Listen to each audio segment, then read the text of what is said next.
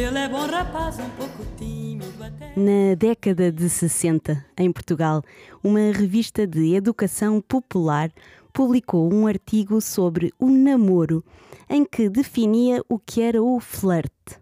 E era mesmo esta a palavra usada. Dizia assim: o flerte. Conhecido há muitos anos, praticado pelos americanos, significa namoro sem compromisso. Simples passatempo em viagens curtas, em festas, é namoro dos tímidos. E na gíria brasileira chama-se o namoro de jacaré. 60 anos depois, a definição não mudou assim tanto.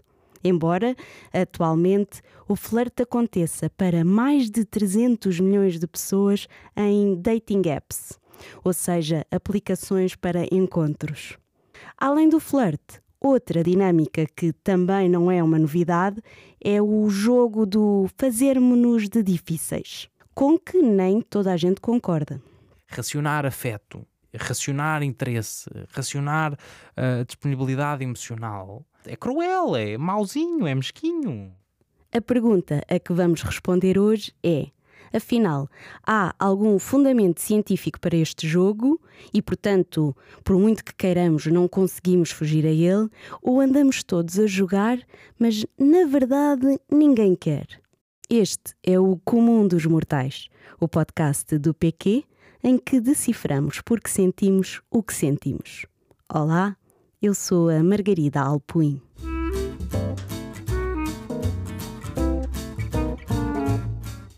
Mortais Conversas para sobreviver às emoções do dia a dia. O nosso comum mortal de hoje é o Nuno Viegas. Que justiça seja feita, foi quem me mostrou a revista dos anos 60 de que falei no início. O Nuno tem 23 anos e começou a usar dating apps quando entrou para a faculdade e veio para o continente. Sou de Santa Maria, nos Açores, uh, moro em Lisboa, na Misericórdia, e sou jornalista. Faço jornalismo de investigação no Fumaça. Tu estás em dating apps, verdade? Sim, estou no Tinder, estou no Bumble, estou no OkCupid. OkCupid. OkCupid. Porquê essas três? O Tinder é onde toda a gente está. A maior parte das pessoas que eu conheço uh, tem ou já teve Tinder. O Bumble é um poço alternativo de pessoas. Tem a especificidade de as mulheres têm que mandar mensagem primeiro. Portanto, o objetivo é inverter os papéis de género estipulados no, no dating. E depois o OkCupid é, é de longe a melhor dating app. Ninguém a usa. Somos muito poucos. Toda a gente uh, tem um perfil muito completo com os seus interesses e as coisas que queres saber e as coisas que os preocupam e podes responder a perguntas. Por exemplo, Acho que toda a gente se devia vacinar. Podes pôr, é um deal breaker. Se a pessoa achar que as pessoas não se devem vacinar, eu não quero ter um match com esta pessoa. O que é que pensas sobre cotas raciais ou aborto? Ou podes saltar essas questões também e responder sobre o que é que achas de, de ananás na pizza. E depois dá para hum, definir o teu modelo relacional. Se és monogâmico ou não monogâmico, se estás numa relação ou não estás, és hetero, ou bi, ou pan, ou... Uh, pronto, eu, por exemplo, sou poli, sou bi, estou numa relação e tenho outras relações e tenho encontros e desenvolvo relações, uh, quer físicas, quer sentimentais e emocionais com outras pessoas. Portanto, não adiro à noção de que o facto de se entrar numa relação amorosa com uma pessoa implica que não podes ter uma relação amorosa com qualquer outra pessoa. estás numa relação de longo prazo neste momento? Estou com, com a minha companheira atual desde março de 2021, portanto, está a fazer agora uh, um ano. Como é que se conheceram? No OkCupid. Quanto tempo por dia passas nas dating apps? O meu instinto era dizer, tá, 5 minutos. Mentira. Agora, não é uma atividade a que eu me de- dedico com exclusividade. Estou a ver uma série e não está a ser assim tão interessante, então estou no Tinder ao mesmo tempo. Depois eu posso só, enquanto estou prestes a adormecer, deitado de lado, ir lá e ver, ah, sim, eu teria uma relação com esta pessoa. É, ah, não deu match. Não interessa. Em frente, próxima. Porque a beleza do, das dating apps é que são super convenientes. Eu tenho que fazer zero esforço. Esta agilidade é efetivamente uma das grandes vantagens das dating apps e, por maioria de razão, nos últimos dois anos em que estivemos mais isolados por causa da pandemia. Se eu antes para conhecer pessoas tinha que sair de casa, hoje basta-me instalar uma aplicação e eu estou no conforto do sofá a falar com várias pessoas ao mesmo tempo. A Rafaela Rolhas, que acabámos de ouvir, é psicóloga clínica e tem-se estado a especializar em terapia de casal e sexologia clínica. É importante perceber que não é porque nos é mais fácil conhecer pessoas que nos é mais fácil amar ou ser amados. Uh, há pessoas que vão para as dating apps não necessariamente para estabelecer uma conexão com alguém, mas apenas para ver quantos matches conseguem. Nós, quando fazemos um match, temos um pico de dopamina, o que faz com que nos sintamos bem acerca de, de nós mesmos. Portanto, obviamente, o que eu quero mais é continuar a fazer match.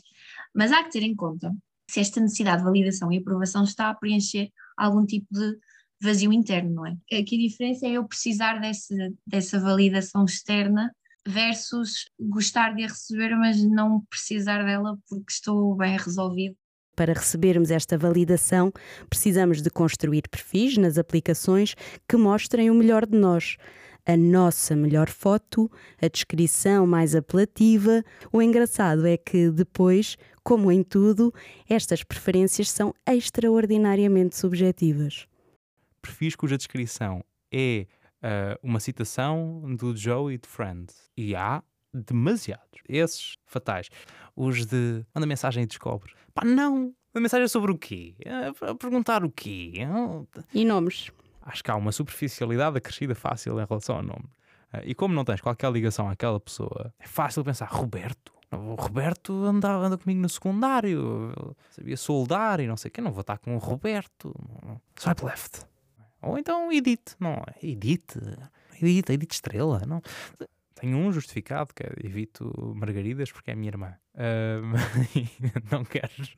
Estava a perguntar isto porque gosto sempre de ir fazendo o paralelo entre a maneira como nós fazemos escolhas e seleções nas dating apps e a maneira como fazemos na vida uh, física. Eu acho que somos muito menos picuinhas em pessoa. Pá, é mais difícil fazer swipe left em pessoa. Estás num jantar de amigos uh, e apresentam-te alguém, depois falas com a pessoa vais ter que manter esta conversa, pelo menos por um bocadinho, não é? Mesmo que a conversa seja extremamente aborrecida, não sais do sofá e, e, e vazas, não é? não é? E fazer unmatch quando outra pessoa está a conversar contigo equivale a quê? Equivale a, tipo, num bar, eu ir ter contigo, dizer, então, estás tá, tá, fixe, estás a curtir a música, e tu vais abrir a boca para responder, e eu vou-me embora. Isso é extremamente desagradável. O fazer unmatch na sequência imediata de uma conversa ou ao meio, na sequência de uma resposta. Depois há unmatches que eu acho que são legítimos. Faço com facilidade, que é quando uma conversa morre e depois aquilo fica e ninguém diz nada durante três semanas. E depois vais lá e dás unmatch. O unmatch e o ghosting, ou seja, alguém deixar de nos responder ou desaparecer sem dar qualquer justificação ou nós fazermos isso a outra pessoa, são dois dos aspectos mais distintivos das dating apps em relação ao namoro e ao flirt que acontece noutros espaços. Ir para uma dating app exige consciência de que eu, a qualquer altura, posso passar por essa experiência, porque é uma coisa fácil. Dá muito trabalho explicar ao Pedro, ao João, ao Tiago, à Rita, à Maria, olha, se calhar eh, não és bem o meu género, se calhar esta conversa a mim não me faz sentido, se calhar não é isto que eu estou à procura. Portanto, o que é que é mais fácil? Deixar de responder. Isto é uma desresponsabilização do, do impacto que eu tenho no outro gigante. Que o foco não seja, oh meu Deus, o que é que eu fiz e porque é que ele, não, ele ou ela não me achou piada. Não tem nada a ver contigo. Imagina, estou a falar com o João, com o Pedro ou com o Tiago, mas realmente quem me interessa mais é o João. Mas o problema nunca foi o Tiago e o Pedro, foi as minhas preferências pessoais levaram-me a achar mais piada ao João. Ponto. É chato, muito chato, mas isto é uma forma saudável de, de ver as, as dating apps. Não vale a pena estar à procura de explicações. No fim das contas, por um lado, as dating apps transformam a maneira como comunicamos. Por outro, há dinâmicas de relacionamento, de cuidado, que devem existir, seja em que plataforma for. Eu acho que em geral o, o dating em pessoa é mais uh, saudável e interessante do que através das aplicações. Mas também te permite conhecer pessoas que não conhecerias. A Ana, a minha companheira, não é? Nós não temos ninguém comum, não, vamos aos mesmos sítios. E isso é positivo, permite sair de, uma certa bolha. Agora, depois tu constróis a tua outra bolha de picuinhices. acho que as duas coisas se complementam. Acho que não há que desistir de nenhuma delas. O Nuno, assumidamente, não gosta do jogo do perde quem mostra mais interesse. No entanto, de vez em quando, lá cai na armadilha. Por exemplo, ontem estava para marcar um café, a pessoa tinha mandado mensagem tipo, às 11 da manhã e eu estava com o telemóvel na mão e respondi logo. Tipo, ah, sim, fixe. Yeah. E perguntei, tipo, ah, ao fim da tarde. A pessoa, umas horas depois, uh, disse, ah, sim, e sugeriu as horas. Tipo, ah, às quatro. E eu vi a mensagem e ativamente pensei, é estranho se eu agora responder rápido duas vezes seguidas, não é? Julgaria alguém por isso? Não. Agora, naquele momento penso, a mensagem que eu quero passar a esta pessoa é de que estou com o telemóvel na mão o dia todo para lhe responder imediatamente. Acabei por responder tipo uma hora depois, porque joguei o jogo. Jogou o Nuno, joga grande parte de nós, uns mais, outros menos, mas afinal, o que é isto do jogo? Estes joguinhos podem ser muita coisa, não é? Pode ser a questão de estar interessado, mas fingir que não está, pode ser o fazer-se difícil, pode ser estes movimentos de afastamento, de aproximação, não sabemos muito bem com o que contar. Acaba por ser uma construção social que eu tomo como a minha verdade e, portanto, vai estar uh, diretamente relacionado com a forma como eu me percepciono e, portanto, como eu vou agir. No fundo, este jogo é claramente mais do que um jogo. Quando as pessoas nos mostram interesse à partida, a primeira coisa que nos vem à cabeça é esta pessoa está interessada, portanto, efetivamente, há alguns no tempo vamos nos conhecer. Calhar há pessoas que não, se calhar há pessoas que nos mantêm ali na rede, estão aborrecidas, precisam daquilo o problema aqui é se a outra pessoa não sabe disto e começa a ficar com algum tipo de expectativas em conhecer esta pessoa e de facto deparou-se aqui com uma pessoa que não está à procura de nada mais a não ser um, um contacto via telefone. É uma teia complexa de gestão de expectativas não comunicadas em que todos vamos caindo umas vezes mais, outras menos. Há alturas em que tu fazes o jogo porque não respondes à mensagem. Há alturas em que as pessoas fazem contigo porque não respondem. Tu não sabes também, não é? O jogo acontece e tu não tens percepção dele a todo o momento. Pá, ele demorou 8 horas a responder à última, então eu tenho que demorar 16 a responder a esta. Pode ser isso. Ou então a pessoa teve um dia ocupado e estava nas mesas de votos legislativas e não teve no telemóvel e pá, tinha coisas que fazer, não é? E como é que eu sei? o que é que foi, não é? Foi o jogo ou foi não sei o quê? E se eu interpretar como o jogo, depois entro no jogo e também agora demora 32 horas.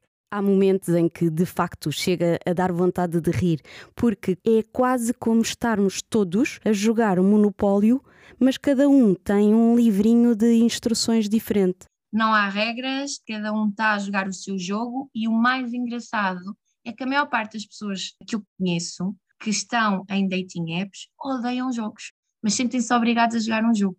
Esta espécie de obrigação parece um fenómeno só simples do nosso dia a dia, mas a verdade é que tem sido muito estudado nas ciências sociais e humanas e sem conclusões muito claras até os dias de hoje. Vários estudos mostram que nos sentimos tão mais atraídos pelas pessoas quanto mais elas nos fazem sentir bem e o interesse é recíproco. Por outro lado, Outras investigações indicam que há, efetivamente, um ganho por parte de quem se faz de difícil. Existe até um princípio da economia, o princípio da escassez. É muitas vezes aplicado na psicologia para explicar este jogo. A ideia é de que sentimos mais atração por alguém que vemos como sendo único, raro, difícil de alcançar. O Nuno discorda profundamente desta prática de moldar uma relação pelo princípio da escassez. Racionar afeto, racionar interesse, racionar uh, disponibilidade emocional não é um bom estratagema de construção para o engate. É cruel, é mauzinho, é mesquinho. Pai, é, não há falta de açúcar na mercearia, mas só te vendo um saco. Porquê? Pá, porque não quero que faça o bolo. Porque tens que esperar. Queres um bolo de limão? Tens que ficar amanhã outra vez. Ah, mas para quê? Para nada, porque eu sou chato. É assim que sentes quando as pessoas jogam este jogo contigo. Agora não te vou dar demasiada atenção, agora não te vou dar a informação toda. Sim, eu não vou a estas mercearias. eu tenho interesse em conversar com pessoas que têm interesse em conversar comigo. Não fica mais desinteressante? Não. não sabes mais coisas. O mundo não é mais interessante antes de eu ler o jornal acho que se não tiveres a ler os artigos do New York Times sobre o, o custo de mortes civis da guerra com drones na Síria, não estás particularmente interessado pelo número de civis mortos pelos drones americanos na Síria. Uh, percebes o que eu quero dizer? Quando não sabes que, que a questão existe, não te gera qualquer interesse. E ao saber demais? Não. Ao partilhar demais muito rápido. Isso é um fenómeno separado. Mas achar que hum, a generalidade das pessoas aplica um princípio de escassez parece-me cínico. Não conheço uma única pessoa que esteja numa relação que isso tenha sido parte constituinte da forma como se fez a relação. Pode ter começado com o jogo, mas tem que morrer em cinco mensagens. Porque quando tu começas o jogo, como é que acabas o jogo? Guardas isto e és misterioso, informação e coisa. Ok, passou um ano. E agora? como é que geres isto? O que é que estás a guardar? Eu contei que chumbei no quarto ano. Esta está guardada. Esta, um dia destes, ela vai ver.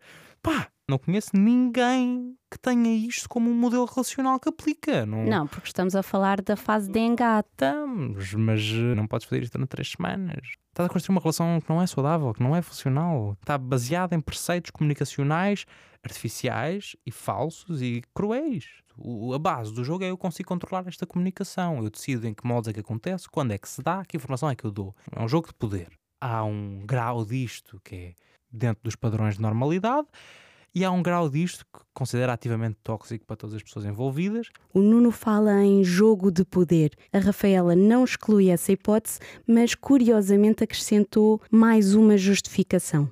Esta questão de fazer de difícil, esta questão de jogo de poder, parece-me a mim mais uma questão de indisponibilidade emocional, que está tudo bem, só que a questão é, eu também não estou a ser sincero nem comigo nem com a outra pessoa, lá está, aqui vamos buscar a questão da responsabilidade afetiva. E a responsabilidade afetiva o que nos permite é que eu não só age de acordo com os meus sentimentos, mas também tenha em conta os sentimentos do outro. Qual é a diferença entre flerte e jogos, então? O flerte não é um jogo? O flerte pode ser muita coisa, pode ser até uma mensagem assim mais provocadora, pode ser ali um comentário bem metido, discreto ao mesmo tempo. O flerte também podem ser coisas como sexting, são momentos giros interessantes, se bem feitos e se respeitados, obviamente, os limites de cada um, claro. Portanto, enfim, mais uma vez aqui a necessidade de alinhar expectativas. Neste mundo todo de, dos encontros, do flerte, o que é que tu sentes que é mais comum nos mortais? Dedicamos mais tempo a pensar a forma como somos percepcionados na construção da relação do que a desejar a própria relação. Acho que é muito fácil porque somos inseguros, estamos sozinhos e temos frio e estamos confusos e perdidos e temos medo de falhar e de ter mais uma conversa que não vai a lado nenhum. Tudo isso impacta uh, aquilo em que estamos a pensar quando vamos responder a alguém. Eu no outro dia li um texto que dizia qualquer coisa como Don't overthink about flirting. It's not about you. vai ser tão mais bem sucedido quanto mais tu fizeres a outra pessoa sentir-se bem. Sim, é isso. sonho de encontrar o amor, pois seu coração pedia mais, mais calor. E assim chegamos ao fim de mais um episódio. Se por um lado percebemos que há alguma base científica, social, que fundamenta a nossa tendência para o tal jogo do perde quem gosta mais, por outro, é mesmo importante estarmos conscientes do tipo de relações que vamos alimentando. Este foi o último episódio desta temporada. Agora vamos fazer uma pausa, mas voltaremos depois com mais episódios. Até lá, acompanhem-nos no Instagram do PQ, onde vamos publicando as novidades. Este é o Comum dos Mortais, um podcast do PQ em que deciframos porque sentimos o que sentimos. Podem ouvir todos os episódios no Spotify, Google Podcasts e Apple Podcasts. O Comum dos Mortais é produzido pela Madre Mídia, na edição áudio o Paulo Rascão, na produção o João Diniz, nos grafismos o Rodrigo Mendes e na coordenação editorial a Inês Alves e a Ruth Souza Vasco. Eu sou a Margarida Alpuim. Obrigada. Até breve.